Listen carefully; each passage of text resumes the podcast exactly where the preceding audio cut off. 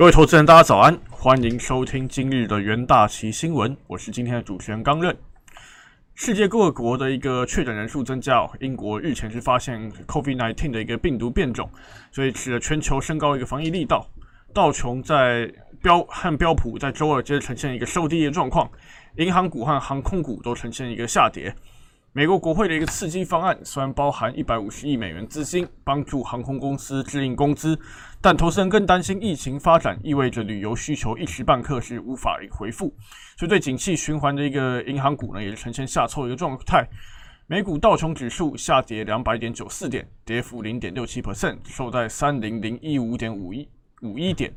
标普五百指数下跌七点六六点，跌幅零点二一 percent，收在三六八七点二六点。纳斯达克指数相对的一个有称哦，是上涨了六十五点四零点，涨幅零点五一，收在一二八零七点九二点。费城半导体指数则是下跌了三点三二点，跌幅零点一二 percent，收在二七四三点九七点。重点科技股方面，苹果收涨二点八五 percent，脸书下跌二点零九 percent，阿法贝下跌零点八三，亚马逊微涨零点零一，微软是收涨零点六一 percent。台股 ADR 则表现相对疲弱，台积电 ADR 是下跌了零点八五 percent，日月光下跌一点九五，联电下跌三点零九，中华电信也是下跌了零点三三 percent。根据路透报道呢，苹果正在进行泰坦计划，在努力的一个推动自动驾驶车的一个技术发展，目标是在二零二四年生产一款搭载突破性划时代电池技术的一个汽车。由于美国疫情升温，苹果在加州市关闭了五十三家零售门市，但整体来看，近期苹果的一个股价还是相对一个有撑哦。特斯拉纳入标普五百指数是连续两个交易日走低哦，因为苹果即将生产一个电动技术的一个汽车，其实基本上就会影响到特斯拉未来一个发展。昨天还是下跌一点四六 percent 至六四零点三四美元。全球新冠肺炎疫情方面，目前疫情还是持续发烧的一个状况。根据美国约翰霍普金斯大学即时统计，目前全球确诊人数呢是飙破七千七百八十万例，死亡人数呢也是突破了一百七十一万例。美国累计确诊呢超过了一千八百万例，然后也已经突破三十万人死亡。英国日前发现变种病毒，便宣布更严格的一个一个社交规范和商业活动限制。欧洲多国呢也是实施了一个旅游限令，有一州州长呢也呼吁。要仿效欧洲和那个英国采取类似的一个措施，因此后续的一个发展呢，还是要值得留意。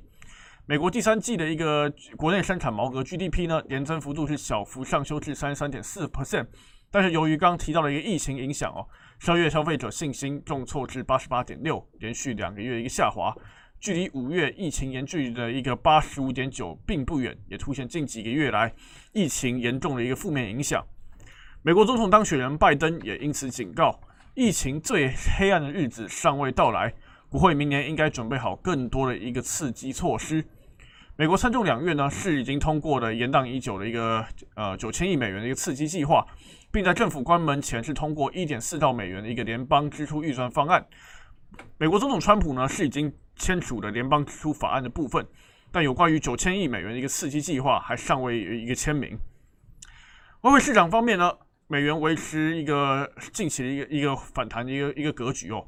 尽管美国国会是通过了纾困案哦，但英国的一个突变新冠肺炎引诱还是支撑着一个避险需求，缓和美元日前的一个跌势。美元指数呢，目前还是守在九十点的一个整数关卡上方。英镑昨天是下跌大概零点六 percent 哦，主要受到病毒的一个图片利空情绪依然存在，还有英国及欧盟谈判双方气氛紧张的一个影响。英国太阳报是有昨天是有报道说。尽管英国和欧盟双方呢还期待在圣诞节都能结束一个谈判，但现阶段的一个谈判气氛还是相对紧张。昨天据据传是渔业协议又再度遭到一个否决。其他汇率方面呢，昨天像像是澳元和纽元还是延续周一一个一个贬势，澳元对美美元贬值零点八 percent 至零点七五二美元，纽元对美元则是贬值零点八 percent 至零点七零四一美元。同样在能源市场方面呢，也是受到近期疫情的一个拖累。原油期货价格大幅的一个收低，且连续第二日的一个下滑。尽管疫苗呢是已经开始接种哦，但欧洲和美国仍为防疫呢推行新的旅行禁令以及相关的一个封锁措施，引起市场对于能源需求的一个整体性的一个担忧。由于英国传出一个病病毒变异的报道，目前法国呢还是倾向对英国的一个边境呢是关闭旅游和贸易一个状况。其他国家呢也是在一定时间内呢是禁止来自英国一个旅客，所以在这样的状况之下，对于原油的需求呢就受到一定程度的一个负面影响。二月交割的一个 WTI 轻原油期货价格下滑九十五美分，跌幅两 percent，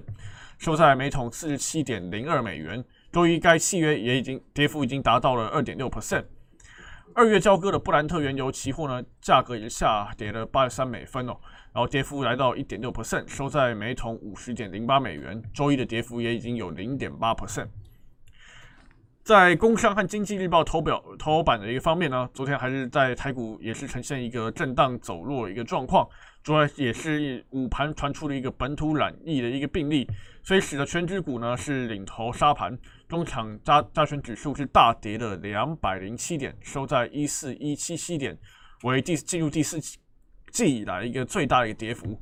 上市柜总成交量为三五五零亿元，其中上市为二九二一亿元。三大法人昨日同步是站在一个卖方哦，合计卖超一一八点二亿元，其中外资就已经卖超接近一百亿元，中止连四日前连四度的一个买超，自营商呢也是卖超了十三点四亿元，为九连卖，呃，投信呢卖超四点九亿元，为连续四天的一个卖超，不过整体来看，国家队呢还是有护场的一个护盘的一个迹象哦，其中八大公股券商呢买超十六亿元。买超的个股，一些包含华邦电、和勤控和华和华航等行呃等类股。至于四大基金，则是大买传产绩优族群哦，现包含塑化、轮胎和金控股。另一方面呢，晶圆代工产能呢有出现一个供不应求的一个迹象，能订单的一个能见度呢是直达明年第二季季底哦。除了龙头大厂台积电表明不涨价之外呢。包含联电、世界先进等，已经针对第四季八寸晶圆代工及单和新增订单调整一个价格。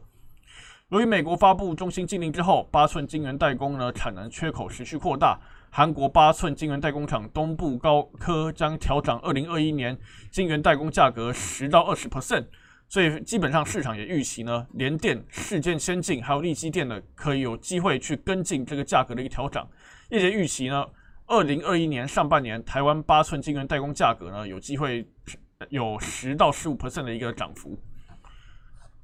最后，请投资人留意，今天为十二月二十三日，今天会公布的一个重大经济数据有美国十一月个人支出、美十一月美国耐久材订单以及十一月 P C 物价指数年增率，还有美国上周处理失业金人数。